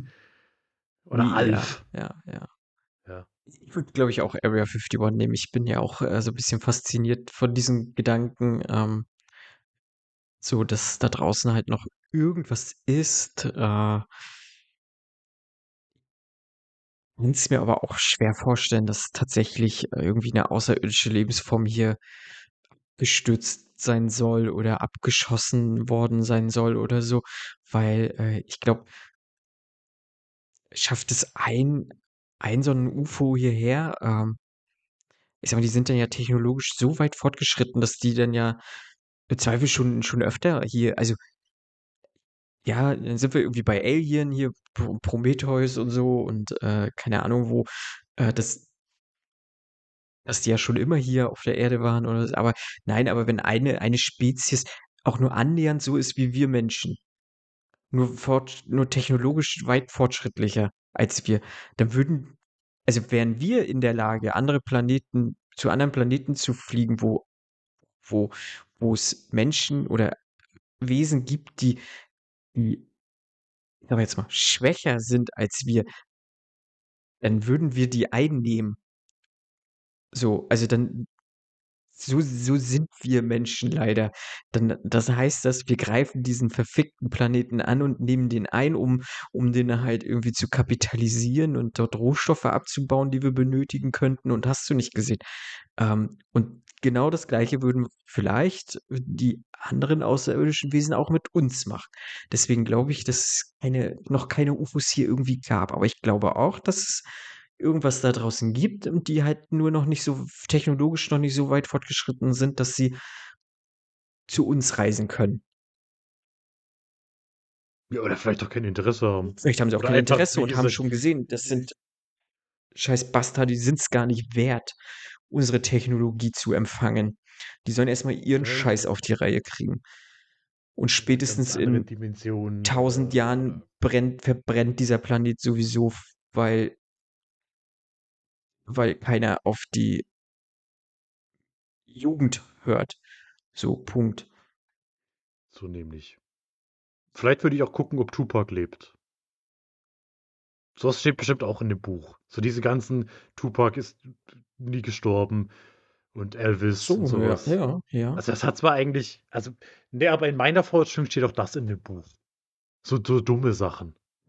Also die, die jetzt eigentlich, da hat der Präsident ja nichts mit zu tun, ob Tupac lebt. Aber das steht da bestimmt. Ob Obama ist ein cooler Typ, ja. Hm? Der hat dafür gesorgt, dass das auch mit da drin steht. Hm? Der passt vom Alter am ehesten dahin. Alle anderen Präsidenten sind viel zu alt, weil sie US-Präsidenten immer 80 Jahre alt sein müssen. Ja. Äh, Obama war Anfang 50, Ende 40, als er Präsident geworden ist. Das heißt, der, der, das war dem seine Zeit, den interessiert das. Und der hat dann gesagt: Hier, zu seinem Geheimdienst, guckt mal, was mit Tupac ist. Und ähm, dann hat er das da reingeschrieben. Ziert ihn mal. Tupac ist gleich tot oder ist gleich lebendig. Und das steht da drin und das interessiert mich dann. Und irgendwie so, Clinton hat dann das mit Elvis vorher schon gemacht. Weil das war vielleicht an dem seine Zeit. Mhm. Elvis gleich tot oder Elvis gleich lebendig, steht dann da drin. Mhm.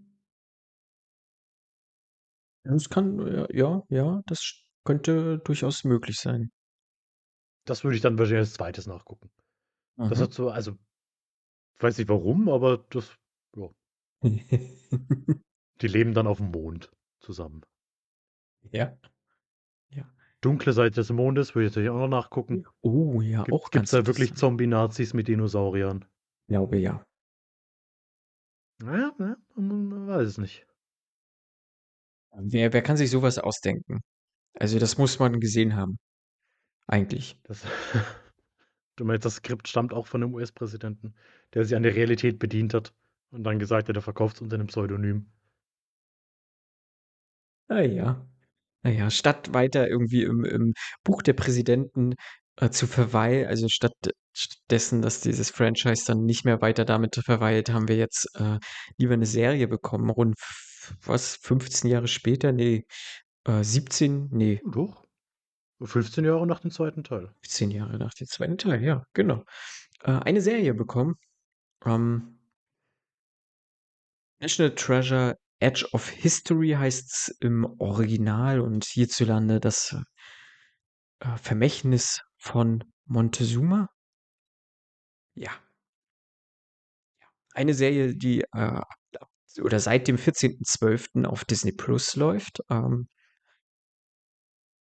John Turteltaub ist hier nicht mehr Regisseur, das machen andere. Er ist aber Produzent und äh, auch Jerry Bruckheimer ist wieder mit dabei und äh, ich meine, noch irgendein Turteltaub habe ich auch gelesen. Ähm, ich kann mich aber irren. Aber vielmehr der Cast. Der ist relativ unbekannt in erster Linie. Ähm, aber wir starten mit einem sehr bekannten Schauspieler und zwar mit Harvey Keitel und in seiner Figur des ähm, Peter Sedesky, denn darum geht es eigentlich. Er ist ein der FBI-Agent, der ja, dement ist äh, und äh, wir haben jetzt die junge äh, Jazz, die Nee. Wie war denn in der ersten Folge? Sie geht ihn auf jeden Fall besuchen, aber warum geht sie ihn nochmal besuchen, Fabian? Ja, sie, sie arbeitet ja in diesem Storage Facility und dann äh, ist er, also in diesem Lager und Ach, jemand, ja, genau, ein so ominöser das. Geist, äh, zahlt seine Miete nicht. Warum auch immer, weil er scheint keine Geldprobleme zu haben. Ähm, und das ist ja automatisierter Überweisung, aber egal. Ähm, und dann äh, findet sie heraus, dieses, äh, dieses Storage gehört Stimmt. Sadowski, besucht ihn und wegen ihrem Amulett oder ihrer, ihrer Kette, das sie trägt, denkt, denkt er, sie ist sein Enkel. Ja, Also das wird, das wird zwar gesagt, aber das macht für mich keinen Sinn und gibt ihr einen Brief, der für seinen Enkel gedacht ist, äh, von dem er entfremdet ist und ja. Und dann kommt auch noch Billy, äh, gespielt von Catherine Zeta-Jones. ja. Sie ist die Antagonistin, sie will auch diesen Brief, kriegt ihn aber nicht und dann entführt sie einen von Jess Freunden. Und ganz am Anfang wird, glaube ich, auch noch äh, gleich der, der, der, noch ein Antagonist eingeführt. Ist, ist das die Opening-Szene? Weiß ich nicht, äh, mit Salazar. Wo ich mir auch Ähm, gedacht, also ja, genau. eigentlich hätte da alles klar sein müssen. Weil, also ich glaube, Salazar ist so der klischeehafteste Name, den du für einen Bösewicht haben kannst, der irgendwie aus dem spanischsprachigen Raum kommt. Also, naja. Das ist so wie Kevin McEvil. Da hätte, da hätte alles klar sein müssen, was, was mit dieser Serie äh, passieren wird und worauf die Serie hinauslaufen wird. Naja, aber gut. Ja, Ja. Jess hat auch noch viele Freunde. Ähm, Ja, sie äh, hat sehr übrigens viele Jess- Freunde. Sie hat äh, Tascha ist ihre Mitbewohnerin ähm, und auch ihre beste Freundin, die so ein bisschen Und Hackerin? Was? Hackerin natürlich und Influencerin. Auch, und, also unter anderem Hackerin, Influencerin. Ja, auch, auch äh, relativ smart auf jeden Fall. Mhm. Ja. Mm. Wir haben äh, Oren Bradley, er ist so dieser Dulli, der auf Sneakers ja. steht. Äh, genau. Und Modedesigner ist. Und Modedesigner ist, genau. Wir haben ähm. Ethan, das ist äh, Jess ältester Freund und äh, ja, eigentlich kann man sagen, das ist, die beiden verbindet schon was sehr Intimes auch, also so seit Kindheitstagen an. Ähm, und er hat halt Gefühle für Jess, die er ihr aber nie zeigen konnte oder wollte. So. Wir kennen es alle. Wir kennen es alle. Ähm, und dann haben wir halt den Bad Boy, Liam Sidaski, der dann halt zu dieser Gruppe stößt. Äh, er ist, wie gesagt, er ist der Bad Boy, er ist ein unglaublich sexy Typ, ja, der, der spätestens in der finalen Folge in Muskelshirt zeigt, was er, was er auch drauf hat, so muskulös, ähm, kann super gut singen. Und er ist der Enkel von Zedowski. Ja, genau. Also er, er, ist, ist dieser Enkel, Enkel genau. dem sie eigentlich den Brief übergeben ja. sollte. Was ich sehr interessant finde, natürlich ist Jess die cleverste der ganzen Truppe. Ähm, mhm. Und sie hat auch äh, sehr visuelles, äh, einen sehr visuellen Blick auf Sachen. Also sie kann, kann diese Rätsel wunderbar visualisieren und dann auch äh, sehr, sehr gut lösen. Äh, ich finde sogar besser als Benjamin Franklin Gates. Ähm, viel, viel smarter ähm, in so jungen Jahren. Äh, was ich aber gut finde, ist, dass auch ihre Freunde alle richtig gut, also auch alle richtig was drauf haben, tatsächlich. Also das meine ich. Also die können eigentlich alle alles. Meine ich unironisch, ja. Selbst der Dulli weiß, dass Gefängnisse Abwasserschächte äh, eingerichtet haben, falls Überschwemmungen kommen, weil die US und die USA haben das dann irgendwann erst nachgerüstet. Wer weiß es nicht. Aber dann so dumm und naiv zu sein, sich Sneakers mit Peilsendern und Wanzen andrehen zu lassen. Aber gut, das passiert ja nicht nur einmal in der Serie. Die, also die, Fi ja, die Figuren sind sehr, sehr klischeehaft auf jeden Fall dort in diesen Dings, aber viel zu clever für, für alles eigentlich. Äh, das ist sehr, sehr schade. Und äh, wir hatten ja auch schon gesagt, der, der äh, Harvey Keitel, äh, Peter Sedaski ist dement, er hat auch einen Pfleger. Und selbst der Pfleger kann super gut hacken. Also, äh, der, der ist auch, also, ich verstehe auch nicht, also, der, der ist ja schon irgendwie auch, also, ich glaube, es macht jetzt keinen Sinn, dass wir das Ganze irgendwie äh, chronologisch durchgehen. Nee. Ja, ich, also. Ich glaube nicht, dass das. Als Fazit, ich fand die Serie furchtbar. Ich fand sie wirklich, wirklich, wirklich scheiße. Also es war, ich habe lange nicht mehr sowas Schlechtes gesehen. Und ich glaube, das liegt nicht nur daran, dass ich irgendwie diese Nostalgiebrille für die ersten beiden Filme habe, sondern diese mhm. Filme oder diese Serie, die ist einfach objektiv scheiße.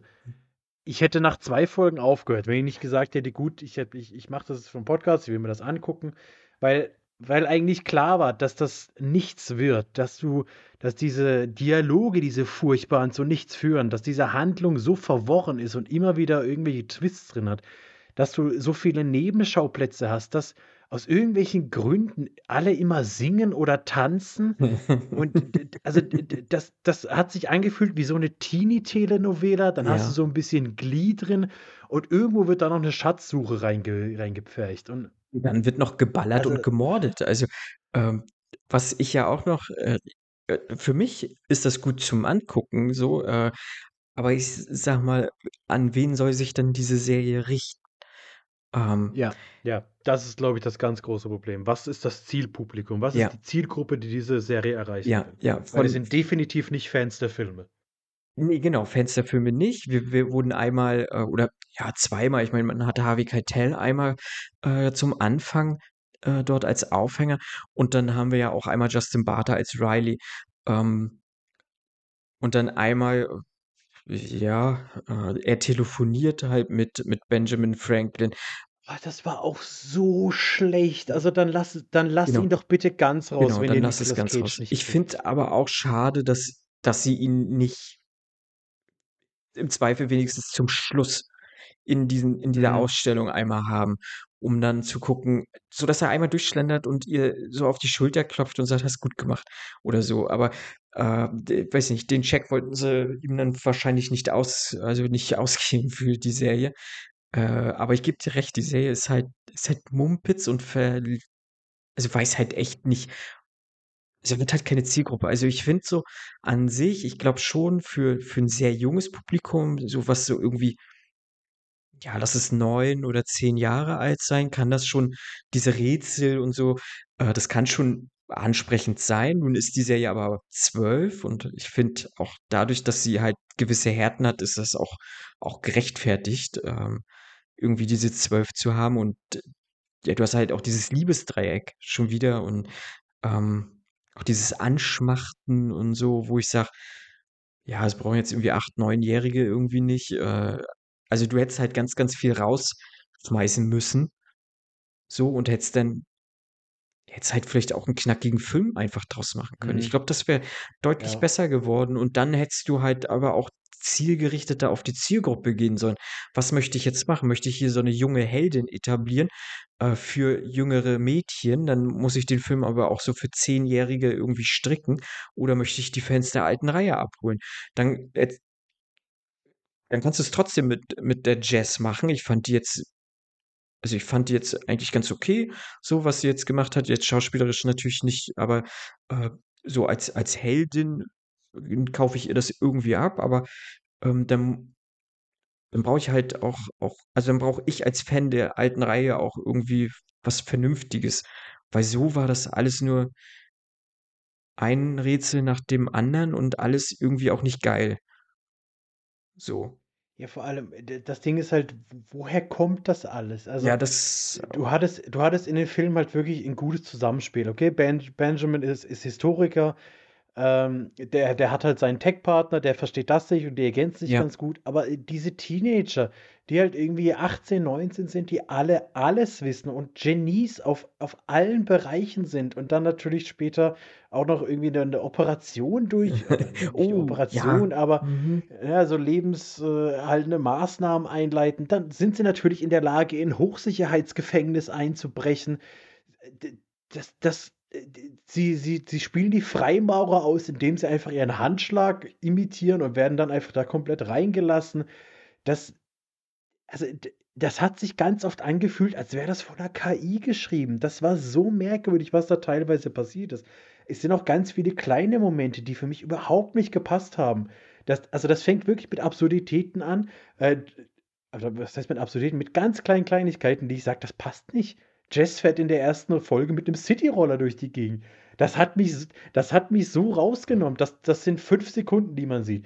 Dann gibt's irgendwie diese diese Szene, als als Oren für Liam diesen diesen diesen Smoking neu schneidert und der dann da oberkörperfrei rumsteht. Das das das das hat nicht wie Realität gewirkt. Dann gehen sie auf 'n Date bei 'ner Beerdigung. Was was soll das denn? Sie Ja, das das das stimmt, ja. FBI lässt offensichtlich auch jeden einfach reinmarschieren und mit denen reden. Er wird an 'n Lügendetektor angeschlossen.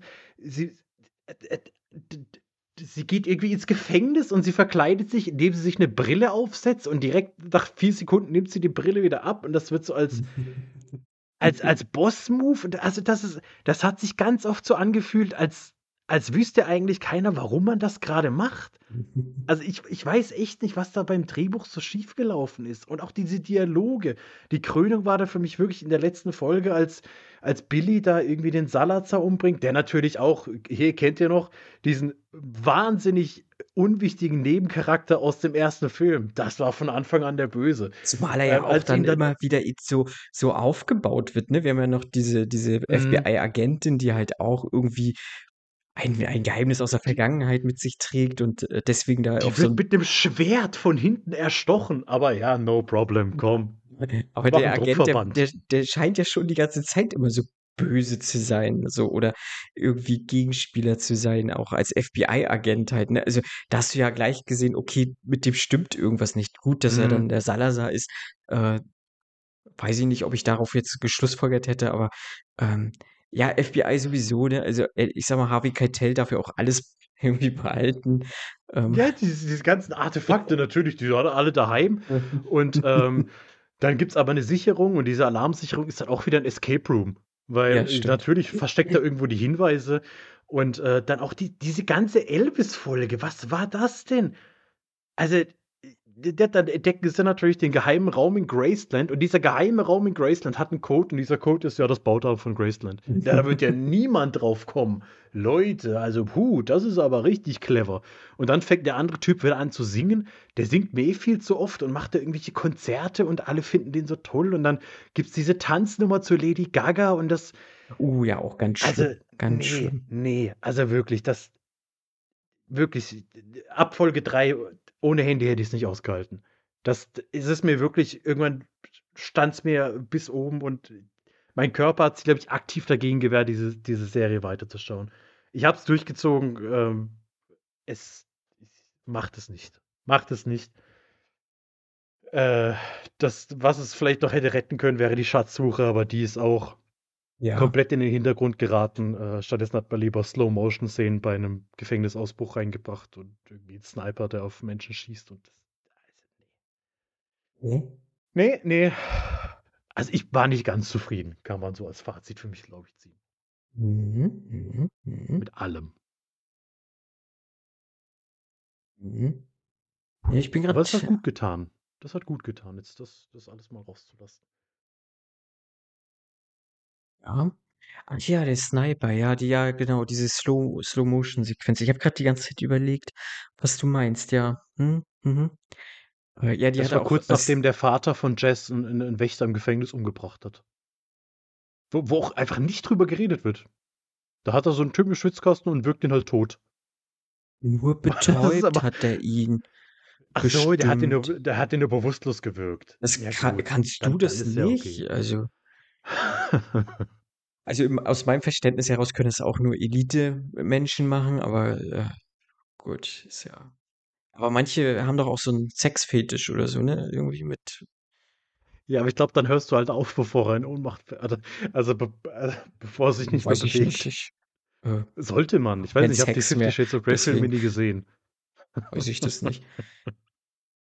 Was die, was die jungen Leute von heute da alles machen, weiß ich nicht. Da bin ich raus. zu anstrengend eigentlich. Ähm, da auch noch mit der Hände auch noch zu arbeiten. Oh, nee. ähm, so weit kommt's noch. Äh, ja, ja, ja, ja, ja, ja, ja, ja, die Slow-Motion-Szene, genau da wollte ich hin. Äh, ja, die hat auch komplett irgendwie den Stil gebrochen. Also sowas hat man ja auch vorher noch gar nicht gehabt. Äh, also, dass man da irgendwie mit Slow, Slow Motion gearbeitet hat. Äh, naja, äh, ganz also und das auf zehn Folgen, A, wirklich 40 Minuten ungefähr, ne? Eine Folge. Hat sich schon ganz schön lang gestreckt und äh, ich würde auch ja. sagen, das ist äh, war verschwendete Zeit. Man hätte wirklich aus, äh, also man hätte wirklich, wenn man gesagt hätte, ich weiß nicht, kennst du Relic Hunter? Diese Serie nee, aber ich weiß, ich weiß, dass es eine bessere Serie ist als das hier. Mit äh, Tara Reid. Wurde ich noch nie nee, davon nicht Tara Reid. Tara Reid war die Blonde von American Pie, ne? Das ist richtig. Relic Hunter. Ah, die heißt ähnlich. Die heißt bestimmt die ähnlich. Tia, Tia, Tia Career heißt sie. Fast. Tia Career. Und ihr Figurname heißt Sidney Fox. Der Name. Auch schon wieder so ein Name. Sidney naja, Fox. Äh, auf jeden Fall, das war halt so eine, so eine, so eine, äh, äh, ja, Case of the Week Folge, halt so ein Rätsel mhm. der Woche.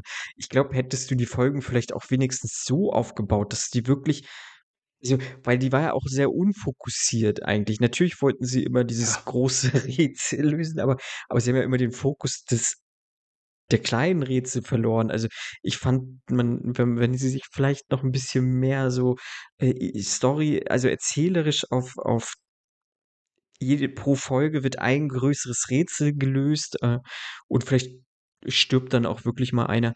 Ähm, das wäre ganz cool gewesen, aber hat man natürlich nicht gemacht ja, und war, auch.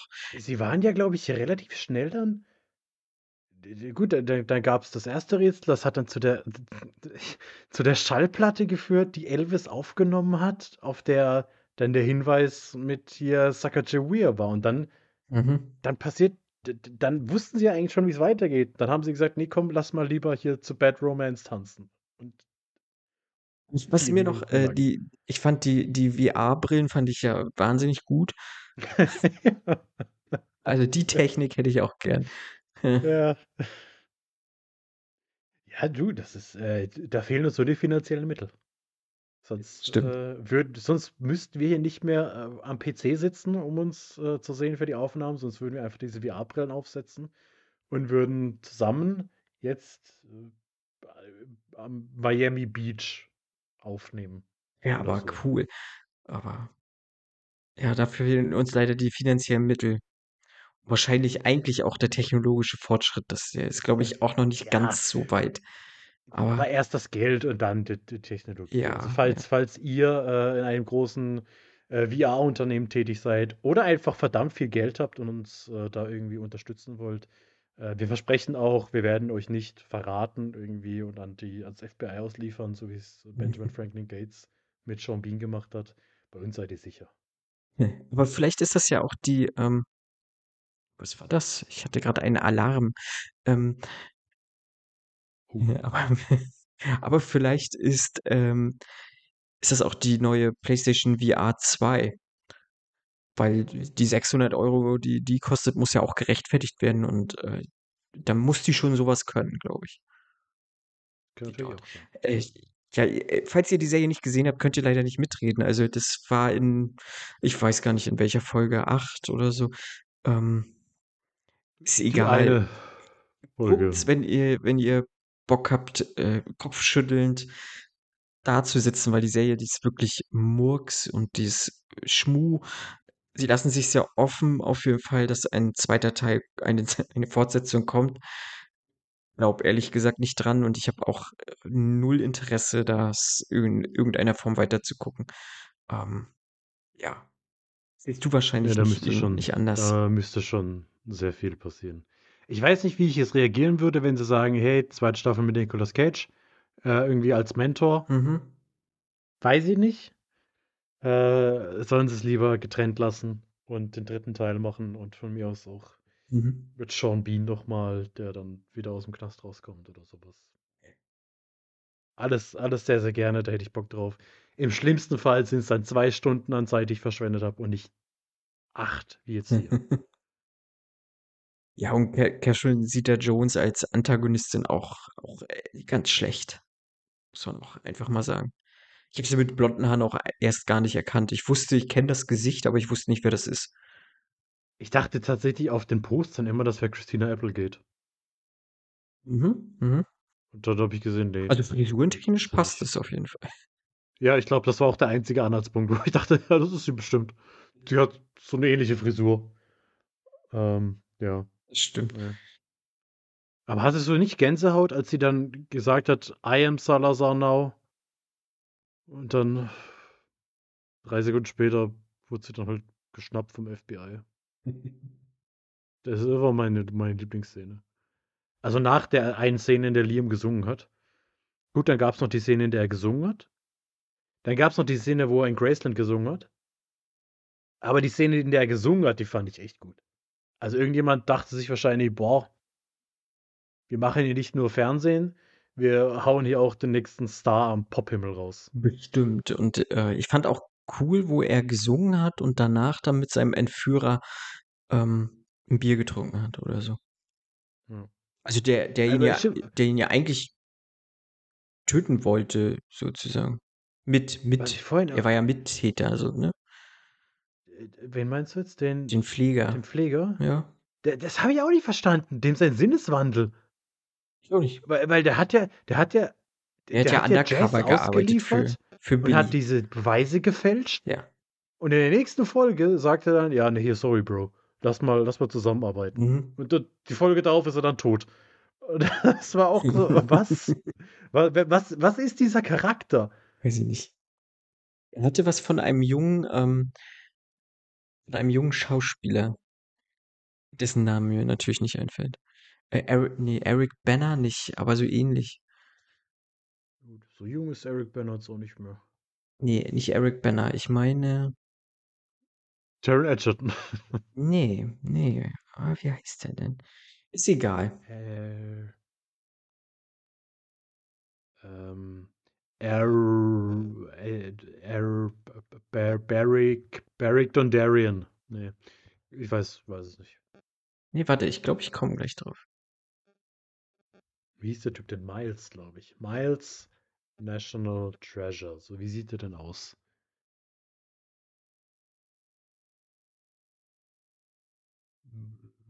Na gut, es gibt kein HD-Bild von ihm. Da sieht man, wie wichtig er für diese Serie war. Er ist einer der 25 wichtigsten Charaktere. Darauf können wir uns, glaube ich, festlegen. Naja. Ja, ist ja auch nicht weiter wichtig, ähm, wie er aussieht.